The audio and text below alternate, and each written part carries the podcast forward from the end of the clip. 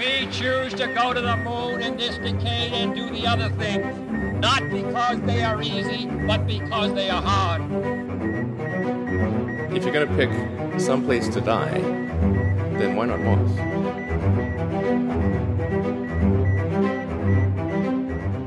Hola a todos, primer episodio de Parsec de 2022. Nos hemos tomado ahí una semanita de vacaciones, pero eh, hemos venido con un guion bastante denso. Incluso tiene fe de ratas. Y todo, y todo. Ya nuestros queridos oyentes, Matías, nos, nos escriben para decirnos que nos hemos equivocado. Esto suele pasar, ve acostumbrándote, suele pasar, a mí me pasa en Elon, me pasa en Cupertino que me mandan de vez en cuando mensajes, oye, esto que has dicho, a ver, ¿en qué nos hemos equivocado? Cuéntame. Bueno, en este caso es un comentario que nos hizo un oyente al que vamos a llamar Juanma, sobre todo porque se llama así, que cuando estábamos hablando del James Webb y que ibas a observar en el, en el infrarrojo por tema del corrimiento al rojo, como teníamos muchas cosas de que hablar, la verdad es que ahí fui muy deprisa, y entonces mezclé un poco las cosas. Por dejar las cosas claras, hay que decir que el corrimiento al rojo, que como he sabido es un aumento ¿no? de la longitud de onda, eh, de las fotones que se, que se observan, pues puede ser debido a tres causas principales en astronomía y cosmología. Primero, que la radiación viaje entre objetos que se están separando, que es el, efecto Doppler. Luego puedes también puntualizarlo con efecto Doppler relativista, pero digamos que se están separando, dos objetos están separándose. Otro es que la radiación viaje hacia un objeto que esté en un potencial gravitacional más débil, por ejemplo, pues algo de una estrella o de un agujero negro que viene hacia un planeta, como nosotros, o que es el principal en el efecto de, las galaxias y las estrellas primarias, que es lo que va a observar el, James Webb, es que la radiación viaja a través del espacio en expansión. Y esto se llama el corrimiento al rojo cosmológico. Es decir, que por la mera expansión del espacio, la frecuencia que viaja por él también se expande y entonces experimenta este corrimiento al rojo o al infrarrojo ya en este caso. O sea, el web va a observar el infrarrojo porque está observando algo que pasó hace muchísimo tiempo, o sea, le está llegando la luz de hace muchísimo, muchísimo tiempo, y como el universo está en expansión, por eso se corre esa luz hacia el infrarrojo. Eso Así es lo que... Así es. Pues ha quedado claro, espero que nuestro amigo Juanma esté conforme con la explicación. Déjalo, déjanoslo en comentarios si te parece bien. bueno, otra, otra errata muy importante, ¿eh? que aquí nuestro oyente prefiere permanecer anónimo, y es que cuando estábamos hablando del neutron y de cómo se comportaba esa apertura de la primera etapa, decíamos que se parecía a ese juego de los hipopótamos que tragaban las bolas y que no le habíamos dado nombre y que es Dice, nos ha hecho ver que claramente no hacemos nuestra investigación para los programas de forma adecuada, ¿eh? porque el juego se llama Tragabolas el tragabolas, ¿eh? es muy importante porque tiene su propio artículo de la Wikipedia. Matías, ¿tú sabías esto? No sabía que el tragabolas tuviera su propio artículo de la Wikipedia, pero de todas formas, si tenemos oyentes en Latinoamérica, seguro que allí se llama de una forma totalmente diferente, los hipopótamos locos o una cosa así. así que no le vamos a dar más importancia al tema del tragabolas, pero bueno, el cohete de Neutron sí que va a tener el diseño ese de la cofia que se abre como si fuera la boca de un hipopótamo. Entonces, este primer episodio de Parsec de 2022, nuestra idea ha sido, por un lado, repasar lo que ha sido el año pasado, lo que ha sido 2021, que creo que ha sido un año muy importante para la exploración espacial, porque se está empezando a calentar mucho eh, la industria. Y por otro, hacer un breve resumen, breve porque cuando hemos puesto, cuando nos hemos puesto a documentar, hemos visto la cantidad de cosas, de misiones, de lanzamientos que se esperan para 2022 y bueno, hacer un, eh, pues eso, un breve resumen de lo que nos espera. Bueno, lo principal, yo creo que podemos resumir 2021 en dos puntos principales, ¿no? Hay muchos, pero como los dos principales, yo creo que está el segundo advenimiento del turismo espacial, que tuvo lugar este año, y por supuesto, la llegada de Parsec. la llegada de Parsec, estamos muy contentos, es que no me canso de decirlo, la acogida está siendo fenomenal, eh, mejor de la esperada, la verdad, los números que estamos haciendo no me lo creo. Estoy muy, muy contento y Javi también. Así que nada, os agradecemos y estamos muy contentos de poder decir que Parsec ha sido uno de los hitos. Bueno, la humildad es una cosa de la, nos caracteriza, nos caracteriza. los hitos de 2021. Pero a mí una cosa que me voló la cabeza es que eh, lo del Perseverance fuera en 2021. O sea, yo mm. lo veo esto tan lejano, tan lejano. También te digo que la pandemia ya estamos viviendo como en, años perros, ¿no? Los, años pandémicos son muy perros, sí. bueno, esto ocurrió en febrero y además uno de los eh, grandísimos hitos del año por esos famosos siete minutos de terror eh, que yo no sé si tú lo seguiste en directo, yo sí que lo estaba cubriendo en directo para Gizmodo. Eh, fue súper emocionante, todo el despliegue era complejísimo, primero con un paracaídas, eh, luego se encendían los motores para situar más o menos el rover donde tenía que aterrizar. Y luego la parte crucial, que era la de la grúa espacial, quedaba colgando el rover y luego esa grúa se disparaba para, para apartarse del camino. Y salió todo perfecto. De hecho, ahí sigue el Perseverance recogiendo muestras de rocas en Marte. Ahora ha tenido un problemilla, creo que se ha quedado atascado, ¿no? Sí, se le ha metido ahí una roca en el, admisor de, muestras y están mirando a ver cómo soltarla. Pero bueno, ya está en el cráter Jezero recuperando esas eh, muestras para que más adelante con otras misiones espaciales de la Agencia Espacial Europea y de la propia NASA puedan traerlas de alguna forma eh, tienen montado una, un operativo complejísimo. Es una estrategia bastante, sí, enrevesada. Muchas misiones, en conjunto con el rover de la ESA en el futuro para recoger las deposiciones de Perseverance y que luego las mandan a órbita para recoger la cápsula en órbita. Tenemos que hablar, un día hablaremos de esto, ¿no? Venga, me la apunto, me la apunto para que lo comentemos, porque además Marte siguió siendo eh, al principio, en la primera mitad de 2021, uno de los mm, temas candentes por la misión del helicóptero Ingenuity, que eh, esta sí que fue un éxito eh, inesperado porque se suponía que iba a volar cinco veces en un plazo de una cosa así como un mes y a diciembre de 2021 seguía volando, ya llevaba 18 vuelos, que son los que lleva, eh, no parece que se esté cansando de volar. Le ha gustado a este helicóptero, entre comillas, la NASA lo llama helicóptero, es más parecido como a un dron gigante con las hélices súper grandes, porque en la atmósfera de Marte no es fácil volar, ¿no? No, claro, es muy poco densa. Tiene poca gravedad, pero la atmósfera de, Marte es mm, como si estuvieras a muchísima altura de la atmósfera terrestre, es poquísimo densa. Además, la NASA suele meter eh, huevos de Pascua en todas sus misiones. Por ejemplo, en el eh, paracaídas de Perseverance, pues tenía como algo escrito en código y en el Ingenuity iba un trocito de tela del avión, del avión auténtico de los hermanos Wright, del de 1903, de los primeros hermanos que volaron en algo parecido a un avión, ¿no? Y un trocito de tela de ese avión va en el Ingenuity, lo anunciaron cuando eh, la misión aterrizó con éxito, ¿no? Así que nada, esperamos ver. Es que este, este es el tipo de misiones emocionantes, ¿no? Eh, las que acaparan titulares y las que mm, son divertidas al fin y al cabo, ¿no? Sí, es la, esta, yo creo que son misiones que atraen a gente al espacio. Estas son las que llaman también al, gran público. Nos, nos interesan mucho, a los que nos interesa ya el espacio per se, pero también atraen a gente que esté un poco fuera de esto. Eh, de febrero pasamos a abril eh, la sonda Solar Parker, de esto llegamos a hablar en Parsec porque se anunció, aunque ocurriera en abril, se anunció en diciembre que la sonda Parker alcanzó, atravesó la atmósfera del Sol y empezó a recoger datos. Esto es otro hito importante del 2021, ¿no? Así es, la sonda que más cerca ha estado del Sol. La podrían rebautizar como Ícaro. la, la, sonda que tocó el Sol, a mí me gusta ese titular de la NASA, ¿no? Eh, pasamos a mayo. Tenemos que hablar mucho de China, tanto en 2021 como en 2022, porque eh, la velocidad que está cogiendo el, programa espacial chino es brutal. En mayo de 2021 aterrizaron por primera vez en Marte con eh, la misión Tianwen 1 y el rover Zhurong. de hecho, han empezado el 2022 los chinos, no sé si lo viste, con un selfie. Tirando, basura espacial en Marte. Explícame cómo se hizo ese selfie espectacular. La, no el rover, sino el orbitador Tianwen 1 eh, en la órbita de Marte. Es un poco la misma estrategia que siguió el rover en, tierra, bueno, en tierra, en Marte, cuando se hizo un vídeo que dejó caer una pequeña cámara y se grabó con la cámara que estaba en el suelo.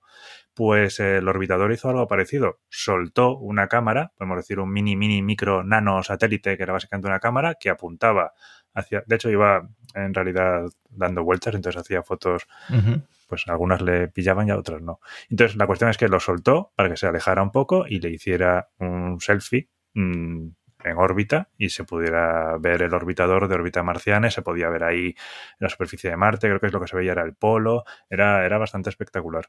Sí, si no la publicaron el 1 de enero, la publicaron el 2, una cosa así, y es una imagen chulísima, dejaremos el enlace en la descripción del episodio. Eh, porque bueno, es, para fardar un poco, ¿no? era como si la, sonda llevara una GoPro encima y la suelta, eh, la eyecta para hacerse un, selfie fardando. Espectacular una vez más los chinos que le están cogiendo también el gusto a la parte eh, de mercadotecnia, ¿no? De la exploración espacial, porque este tipo de fotos ayudan mucho a, llamar la atención. Pero luego se pasan semanas o meses sin actualizar nada de las misiones marcianas, ni de su rover, ni de su orbitador, y de repente te saltan con esto. Y dices, bueno, oye, pues muy bien, pero podríais mantenerlo, no sé, una frecuencia un poquito mejor. Pero oye, bueno, compensa un poco. Sí, pasó parecido con YouTube 2, que tendremos que actualizarlo en el episodio siguiente de noticias, eh, que de repente metieron el acelerador porque todo el mundo estaba pendiente a esa roca que, bueno, podía ser una estructura alienígena y finalmente era una roca y se han acercado en tiempo récord, le han hecho una foto y efectivamente, como tú decías en el otro episodio, el Parsec ya lo dijimos.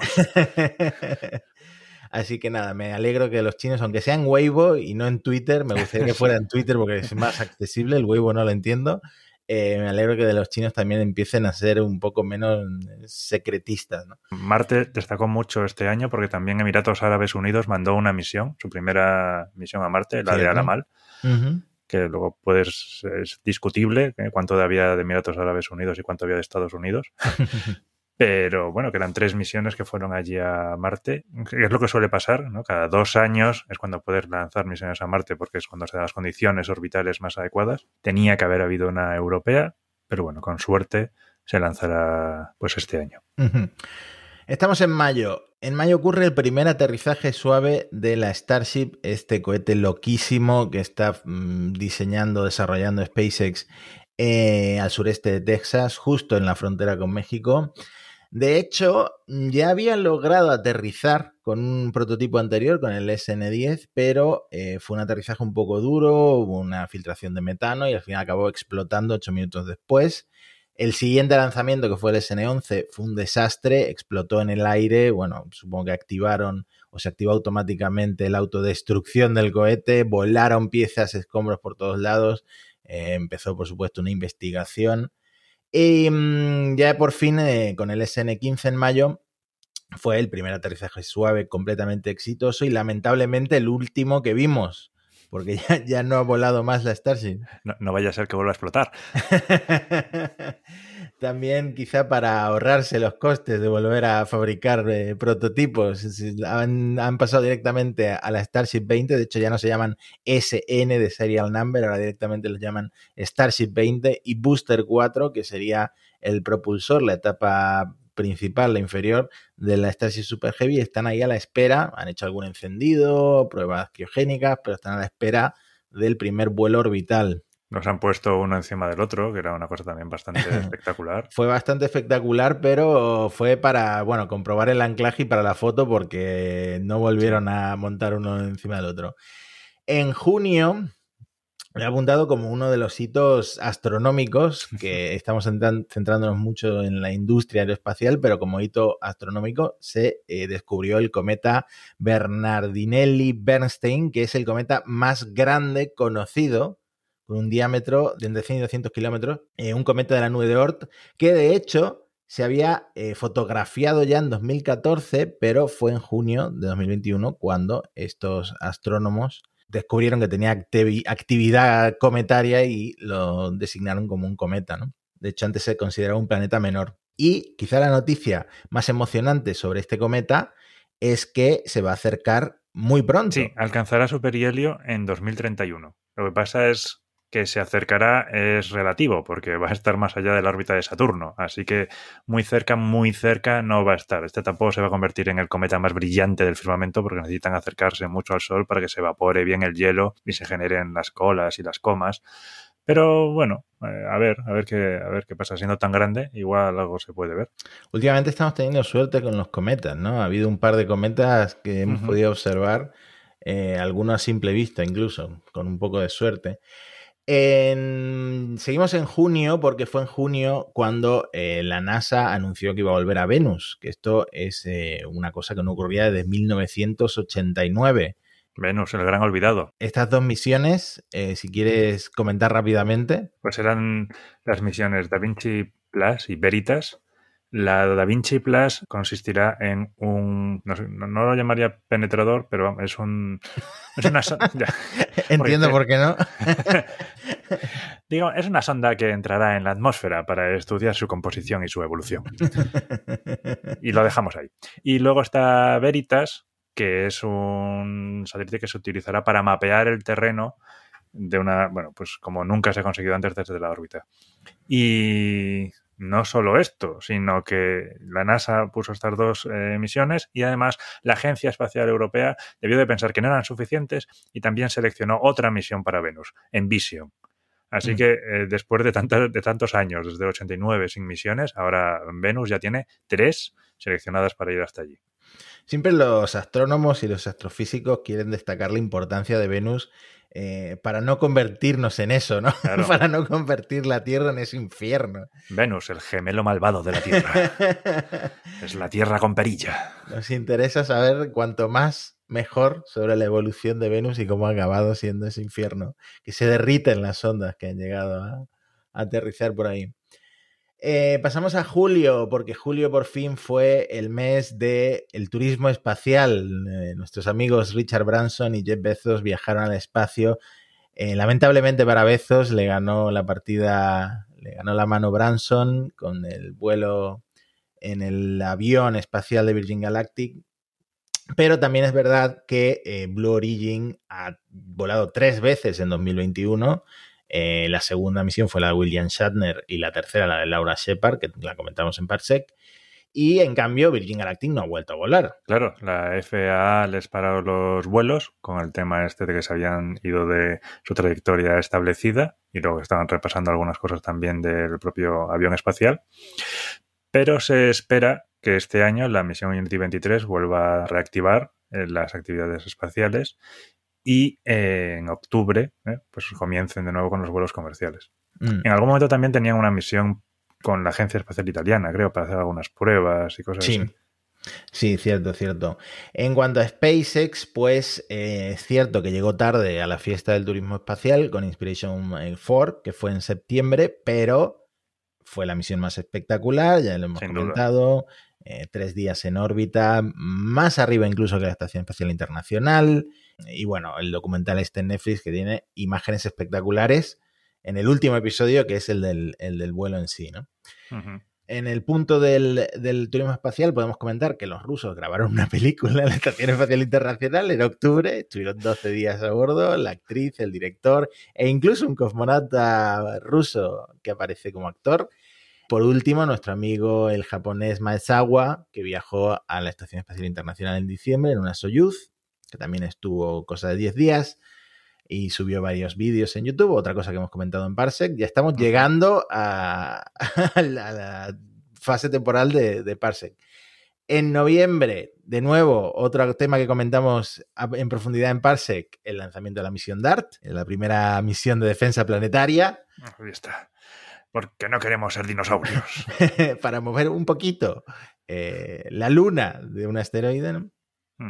Y en diciembre, pues el lanzamiento espectacular del telescopio espacial James Webb, que de hecho eh, el Ariane 5, como comentamos en, el episodio del James Webb, el lanzamiento fue perfecto, pero ahora están diciendo que fue tan perfecto que ha duplicado la esperanza de vida, o sea, ha ahorrado tanto combustible a la sonda, al telescopio espacial, que ha duplicado su esperanza de vida a más de 10 años, incluso quizá 20. Bueno, ya crucemos, toquemos madera, ¿no? Crucemos los dedos, toquemos madera. Eh, y en 2000, bueno, ya hemos terminado con el repaso de 2021, pero no quería dejar pasar eh, quizá las dos notas negativas que fueron el misil antisatélite ruso, el primer episodio de Parsec, y también esa eh, reentrada incontrolada, yo creo que fue la que más titulares acaparó durante días y días de la etapa central de un cohete larga marcha 5B de China, que finalmente cayó en el Océano Índico, no pasó nada, pero resulta que a pesar de que este fue el que acaparó más titulares y más prensa negativa, fue el segundo. Sí. la segunda reentrada incontrolada en un año, porque el año anterior, el mismo cohete, el mismo tipo de reentrada incontrolada, y es que está diseñado así, o sea, por diseño, esa etapa. Va a reentrar. Y el del año pasado, además, eh, reentró, yo creo que eran las costas de África y hubo trozos que creo que cayeron en tierra, o sea, que podía hasta donde yo sé no pasó nada, pero podían haber, podía haber habido una desgracia. Claro, es que claro, los chinos se defienden con que no pasa nada, que va a caer en el océano, que esto está pensado así, pero eh, si, pones a, si te pones a comparar es el objeto más grande que realiza este tipo de entradas incontroladas desde los 90, desde la Estación Espacial Soviética Salyut 7 en 1991. Y era una estación espacial. bueno, es lo que tiene de, eh, que sea así por diseño. Pero vamos a pasar ya a 2022, un año prometedor. ¿Qué pasa con el SLS? Eso se pregunta también la NASA. Recuerda un poco qué es el SLS, cómo hemos llegado hasta aquí y qué esperamos en 2022. El SLS, el Space Launch System, es el sistema de la NASA que tienen ahora el principal cohete potente, el cohete pesado, para principalmente está orientado a la misión Artemisa, la vuelta a la Luna, ¿eh? y en la que también se llevará a la primera mujer y al primer hombre, o bueno, persona de color, a la Luna. El SLS, un cohete muy potente con infinitos retrasos. Eh, ahora han estado haciendo una serie de tests y parece que igual se trata también un poquillo, pero en principio ahora mismo tenemos la ventana de lanzamiento para la misión Artemisa 1 para mediados de marzo o mediados de abril. Ya veremos. Bueno, la primavera del, hemisferio norte, ¿no? al estilo Apple, ¿no? Vamos a decir, en primavera. y eso puede ser hasta el 20 de junio. es un cohete muy potente, va a tener un 15% más de empuje que el Saturno 5. Que ya era el, más potente de la historia, ¿no? Que volara, sí. Luego teníamos el cohete N1, eh, que era el soviético, que se suponía que era más potente, pero claro, nunca consiguieron hacerlo despegar. Entonces, o sea, operativo, sí, el Saturno 5. La misión Artemisa 1 llevará una nave Orión sin tripulación, llevarán algún maniquí que haga las veces de tripulación, y viajará hasta la órbita lunar, donde eh, creo que practicarán lo que se llama una órbita retrógrada directa, y regresará a la Tierra. Es un poco un ensayo de ver que el cohete funciona, la nave funciona y que el concepto de misión pues también funciona. Artemisa 2 ya sería tripulada entonces. Eso es, en Artemisa 2 sería tripulada. Simplemente harán una misión circunlunar, o sea, darán una vuelta, una o varias vueltas a la Luna. En 2023 es el, la fecha actual. Que se ¿Tocamos madera otra vez? No sé. Voy a dejarlo ahí, no sé. Y ya en Artemisa 3 eh, tendríamos ya el primer alunizaje en la Luna el primero desde el Apolo 17, que fue el último en 1972. Bueno, este año entonces hacemos 50 eh, años de, la última vez que se fue a la Luna. Madre mía, se dice pronto. Y ahí llevarían el sistema de aterrizaje el de SpaceX, ¿no? La Starship lunar. Claro, es que esto es curioso porque la Starship era en principio competencia del SLS. Sí a pesar de que el desarrollo ha sido mucho más rápido o está siendo mucho más rápido, pero la NASA estuvo bastante ágil y eligió a SpaceX como única proveedora de el módulo de aterrizaje lunar para la misión Artemisa 3, ¿no? Así es. Que sería una Starship un poco modificada. Bueno, ha dicho él en alguna entrevista que el diseño, ese render que presentaron, eso va a cambiar bastante. Hmm. Eh, pero al fin y al cabo, como yo siempre digo, un espaldarazo importantísimo de la NASA a la Starship, que ya no es competencia del SLS, sino que están trabajando juntos, son socios. Claro, ahora es parte del equipo. y curiosamente, si el vuelo inaugural del SLS se espera para marzo, pues el vuelo inaugural, el vuelo orbital de la Starship Super Heavy se espera también para marzo. ¿Por qué? Porque en marzo es cuando la Administración Federal de Aviación de Estados Unidos termina su investigación ambiental sobre, y le da la autorización o no a SpaceX para estos vuelos orbitales, el primer vuelo orbital. La FAA, el archienemigo de También te digo que a Elon y a SpaceX le ha venido muy bien porque eh, se ha visto claro que todavía no están preparados.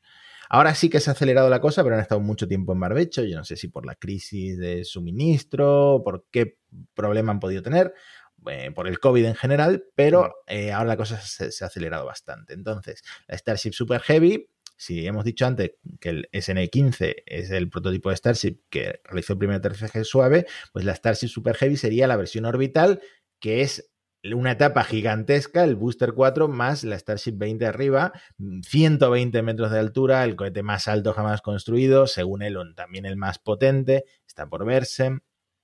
Eh, y la primera misión orbital, como digo, podría pasar en marzo o más adelante, eh, no van a intentar, aunque es un cohete reutilizable que aterriza, ahora hablaremos cómo, no van a intentar aterrizarlo, el, booster, el propulsor, va a caer en el Golfo de México y la Starship 20, después de eh, su vuelo orbital, va a merizar en el Pacífico, cerca de la costa de Hawái. Está bien, luego que se pasen unos días en Hawái.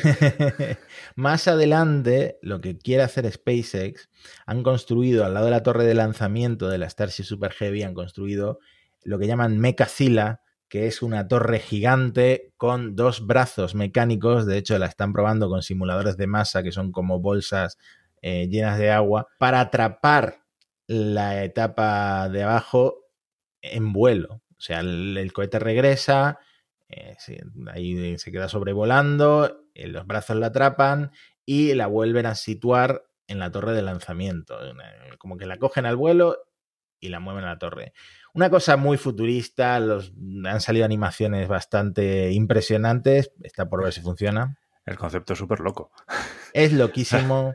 El propio Elon dijo que los primeros vuelos se esperan fuegos artificiales y es que no solo el concepto del aterrizaje, sino el, cohete en sí, cómo se fabrica en ese acero inoxidable al aire libre, en esa fábrica que bueno, que se, han levantado de la nada, son, básicamente unas carpas, ¿no? Ahí, ahora ya es una cosa un poco más sofisticada, ¿no? Pero está por ver cómo sale el primer eh, lanzamiento orbital, pero ni siquiera el propio Elon Musk confía en que vaya a salir todo perfecto, ¿no?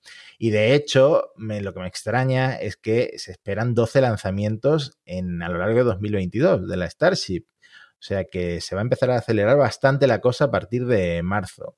También, por supuesto, tendrán que presentar los avances de la Starship Lunar porque van a tener que, que seguir trabajando en eso, ¿no? No lo pueden dejar apartado porque les ha inyectado ahí eh, 3.000 millones de dólares la NASA, ¿no? Así es. Eh, tienen tiempo, porque aunque la misión Artemisa 3 estaba prevista para 2024, ya Bill Nelson ha salido diciendo que 2024 no va a ser y se va a retrasar. Así que algo de tiempo para hacer el diseño tienen. Hmm. Pero bueno, tienen que ponerse con ello, claro, claro. Hablando de SpaceX, La Cruz Dragon está volando con normalidad. Ha hecho varios vuelos y tiene muchos programados. ¿Qué ha pasado con la Starliner de Boeing? Starliner está ahí, eh, esperando, en el taller, la pobre. Cuéntame, bueno, ¿va a volar en 2022? Quiénes somos, de dónde venimos, volará de Starliner en 2022. Otra de esas grandes preguntas de la humanidad, Matías. No me hagas esas preguntas, por favor.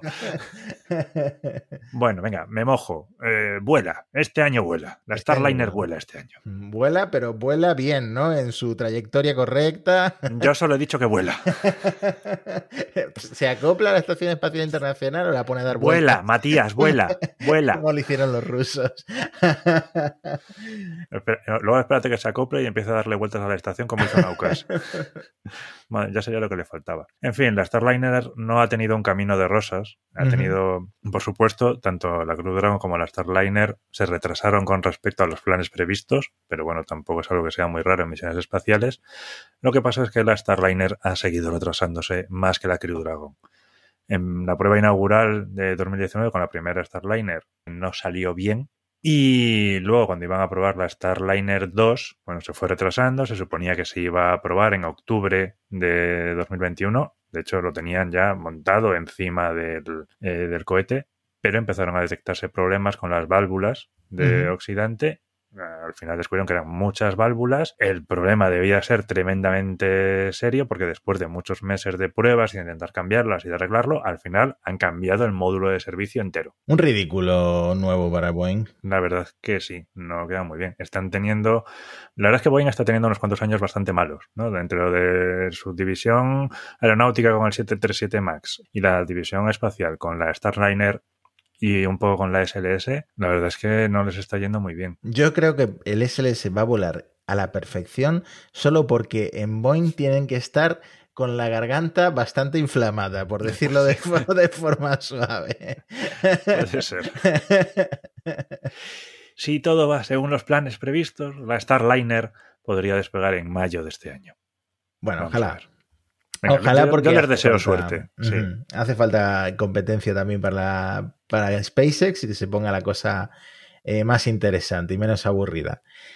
Vamos a hacer un repaso rapidísimo eh, de otros cohetes que harán sus vuelos inaugurales, cohetes y otras naves, eh, empezando por Europa con el Ariane 6, que bueno, el Ariane 5, lo comenté en el último episodio de Elon, ha pasado de por qué no mandáis el James Webb con un Falcon Heavy o con un Falcon no sé cuántos, a ser eh, el, lanzador favorito de, pues, de la SpaceX Master Race y de los fans de, SpaceX por, eh, por, cómo ha lanzado el James Webb.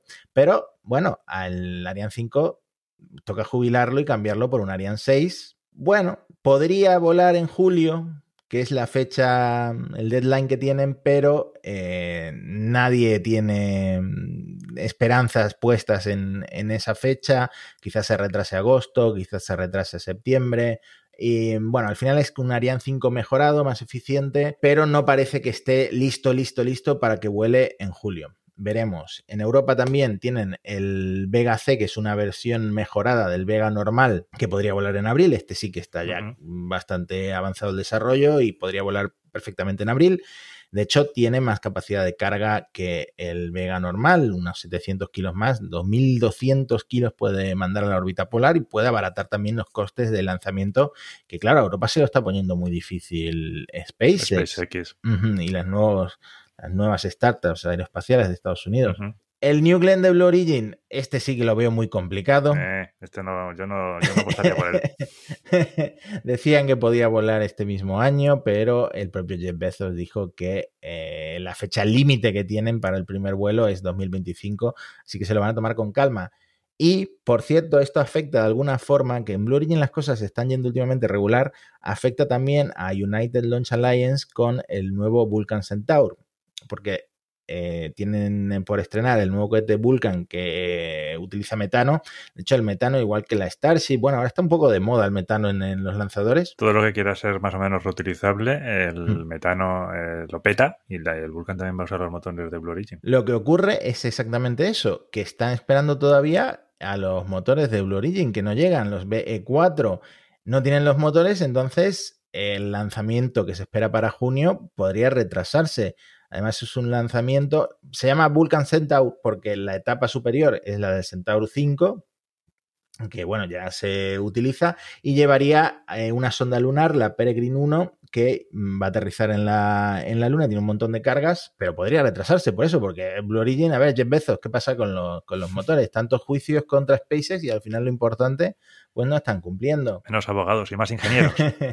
en Japón también un cohete barato, el H3 de Mitsubishi, basado en hidrógeno, también podría despegar por primera vez en abril eh, llevando una nueva nave de carga japonesa que mm, se espera que atraque en la Estación Espacial Internacional, la HTVX. El Terran 1, hablando de startups espaciales de Relativity Space, podría volar por primera vez en marzo, de nuevo un cohete muy inspirado en lo que hace SpaceX eh, ya se copian estadounidenses con estadounidenses. Rocket Lab va a intentar atrapar su cohete Electron, que eh, lo comentamos, es el segundo más usado en Estados Unidos, con un helicóptero. Esto se, bueno, se retrasó, pero la idea es que eh, como el cohete lo amortigua un paracaídas, pues un helicóptero llegue a tiempo para recogerlo. El helicóptero además lleva un tanque de combustible auxiliar, lo que permite que el viaje sea más prolongado, ¿no? Y esto va a ser bastante espectacular de seguir en directo, ocurrirá en la primera mitad de 2022. Y en España, ¿qué sabemos de PLD Space? Pues PLD Space espera poder probar el Miura 1 a finales de año, entre en octubre, noviembre, diciembre, ya veremos. Pero bueno, enseñaron este año pasado una maqueta completa del Miura 1 aquí en Madrid. Luego estará el Miura 5, que es un poquito más importante, pero con suerte el Miura 1 se lanzará este año a finales de año, hmm, desde el Arenosillo, Huelva. Ojalá eh, en España puedan poner ese nombre también en la industria, una industria muy competida, pero bueno, yo he puesto por España también.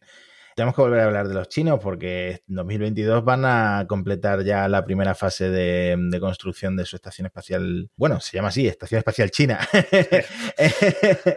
van a lanzar los módulos Wentian en junio y Mentian en octubre y además van a mandar dos naves tripuladas. O sea que también veremos a muchos eh, astronautas chinos haciendo paseos espaciales y haciendo cosas desde de, su, propia estación espacial. Sí, porque además este año empiezan con la habitabilidad permanente. O sea, ya van a empezar a tener varias tripulaciones eh, al estilo de la ISS, reemplazándose y coincidiendo al mismo tiempo. Cada vez más gente viviendo en el espacio. Me gusta, me gusta cómo se está poniendo este sector.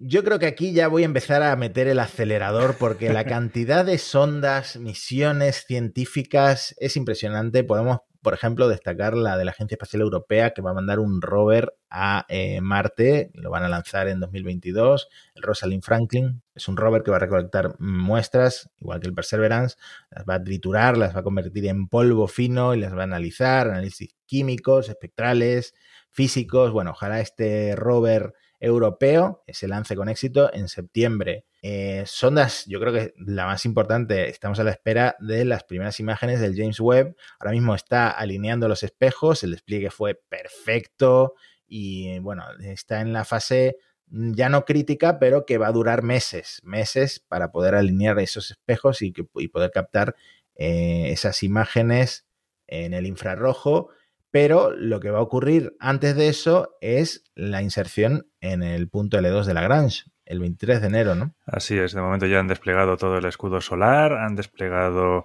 eh, perfectamente los espejos primarios, secundarios, y el 23 de enero llegará al punto L2, hará la inserción y se entrará en su órbita de halo. Ahora mismo ya se están empezando a, enfriar los instrumentos y cuando termine el commissioning, que es una cosa que lleva unos seis meses, pues empezará a tomar imágenes pues hay muchas ganas de que lleguen esas primeras imágenes de prueba y ya luego, dentro de bastantes meses, eh, pues llegarán las, primeras investigaciones científicas a partir de las imágenes del web. El Falcon Heavy, que hace mucho tiempo que no volaba un Falcon Heavy. Además, me encanta cuando aterrizan esos dos propulsores laterales en tierra. Eso es impresionante. Tengo muchas ganas de verlo. Espectacular. Yo lo veía, o sea, vimos el lanzamiento con bueno, pues con nuestras parejas y gente que no estaba muy relacionada con el mundo espacial y se quedaba todo el mundo fascinado cuando aterrizaron esos dos cohetes a la vez. Es que es una visión, es, ciencia ficción. Sí, falló en la etapa central, pero, pero bueno, eso lo compensaba el aterrizaje de, de las dos propulsores laterales. Eh, de hecho, acaban de reconvertir uno para, para volar un Falcon 9, creo. El SAIC, eh, la sonda SAIC de la NASA que va a visitar un asteroide metálico con eh, grandes cantidades, de níquel hierro. Eh, esto va a ayudar a, la NASA a estudiar eh, pues cómo se crean los planetas rocosos, cómo se acumulan estos materiales y a través de colisiones y cómo se forman este tipo de, pues, de objetos ¿no? rocosos. En el mismo lanzamiento del Falcon Heavy, varios satélites de la NASA, otros dos que van a ir, se llama el proyecto Janus, van a explorar dos asteroides binarios y hablando de llanos, pues Juno, que creo que la hemos mencionado alguna vez, en Parsec va a realizar un sobrevuelo en la Luna Europa de Júpiter el 29 de septiembre. Ya por septiembre, ojo. En octubre es cuando DART choca con Dimorphos, la luna del asteroide Didymos, también estaremos atentos, espero que lo cubramos en Parsec. Y en la luna yo creo que eh, va a haber tráfico pesado. va a tener un atasco peor que la M30, eh, porque está por un lado el programa Commercial Lunar Payload Services de la NASA, que varias empresas privadas mandan cosas algunas bastante excéntricas, hablaremos de ellas en algún episodio. A la, NASA, con, por, ejemplo, Peregrine, el aterrizador del que hablamos antes, lleva 14 cargas. Este va en el Vulcan, pero hay otro que va en un Falcon 9 y que también lleva como 100 kilos de cargas. Eh, luego, la India, que no pudo mm, aterrizar el módulo Vikram en 2020, 2019, pues ahora lo va a intentar de nuevo en el tercer trimestre de 2022. La misión Chandrayaan 3 sería el cuarto país en aterrizar una sonda en la, en la Luna después de Estados Unidos, Rusia y China. Y en julio Rusia también enviará la Luna 25 a la región polar sur de la NASA. Van a analizar cosas como la composición del regolito de, eh, polar y estudiar la exosfera polar lunar. ¿no? Así es, es que la región polar sur es muy interesante. Yo creo que ahora vamos a tener una pequeña lucha por intentar llegar a esa zona antes que nadie, porque están, eh, aparte de que están los cráteres estos que no reciben luz solar y entonces se supone que tienen agua, luego también tienes zonas muy particulares que son lo que se llaman las islas de luz, que son sitios bastante iluminados con buena comunicación también con la Tierra, pero no son muchas, son zonas relativamente escasas. Entonces, aquí Rusia, Estados Unidos y China, que son los principales ahora mismo, se van a pelear por estas zonas, seguro. Vamos a tener una pequeña, igual tenemos una pequeña mm, guerra fría en la Luna. veremos, veremos, vaya panorama. Bueno, para seguir en directo, yo diría, lo principal o lo que más emocionante es LS, eh, la Super Heavy, Dart también se va a poder seguir porque mm. lo van a estar fotografiando eh, los italianos. Exactamente, los italianos, la sonda acompañante. Eh, y bueno, en general, un año muy emocionante. Parece que llega en el mejor momento posible. Así es, creo que hemos empezado el programa en un momento fascinante. Para nuestros oyentes aquí de España, quién sabe si quizá este año vamos a ver una agencia espacial española de verdad. Bueno, vamos a ver. Apareció en el BOE, ¿no? Apareció en el BOE, justo apareció cerrando el año, el 31 de diciembre, y el sábado 1 de enero entró en vigor. Y ahí se publicó, bueno, no es, no es específicamente de la agencia, se publicó lo que era el Real Decreto de la Estrategia de Seguridad Nacional de 2021, pero ahí aparece contemplada la creación de la Agencia Espacial. Pone directamente, no es mucho, es un párrafo, bueno, hay una serie de párrafos dispersos por la ley diciendo que la agencia contribuirá a ordenar las competencias y establecer una política nacional que sirva de guía y que además también representará internacionalmente a España en el sector espacial.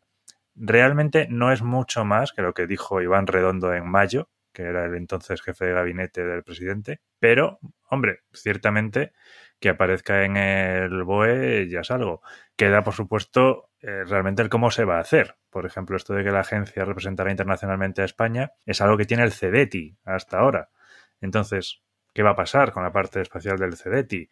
¿O qué, cómo van a integrar el INTA, que depende del Ministerio de Defensa, el Centro de Astrobiología, que está junto con el INTA, pero también con el Ministerio de Ciencia, tienes el Ministerio de Industria, tienes el Ministerio de Transportes. Como panorama espacial español está bastante disgregado, hay un trabajo muy importante. O sea, decir que quieres montar una agencia espacial está muy bien y es un paso muy importante y, muchos miembros de la industria lo apoyan, pero ahora hay que definirlo. Bueno, yo espero que esto lleve a una presencia más eh, visible de España, tanto en la Agencia Espacial Europea como eh, a base de astronautas, ¿no? Pedro Duque al final se nos queda ya lejos. Yo quiero ver españoles primero en la Estación Espacial Internacional, luego en estaciones privadas pero también los quiero ver en la luna. Gente hablando español. Eh, bueno, también puede haber mexicanos en la luna, en, la, en Artemisa, que también en México ha firmado los acuerdos de Artemisa. Uh, los acuerdos de Artemisa, es otro tema muy interesante. Nos estamos yendo ya por las ramas, pero el, el, resumen de este episodio es que 2021 fue emocionante, pero 2022 va a ser aún mejor y los vais a poder seguir todo en detalle y en profundidad en Parsec. Muchas gracias a todos y nos vemos la semana que viene. Adiós. We choose to go to the moon in this decade and do the other thing, not because they are easy, but because they are hard. If you're going to pick some place to die, then why not Mars?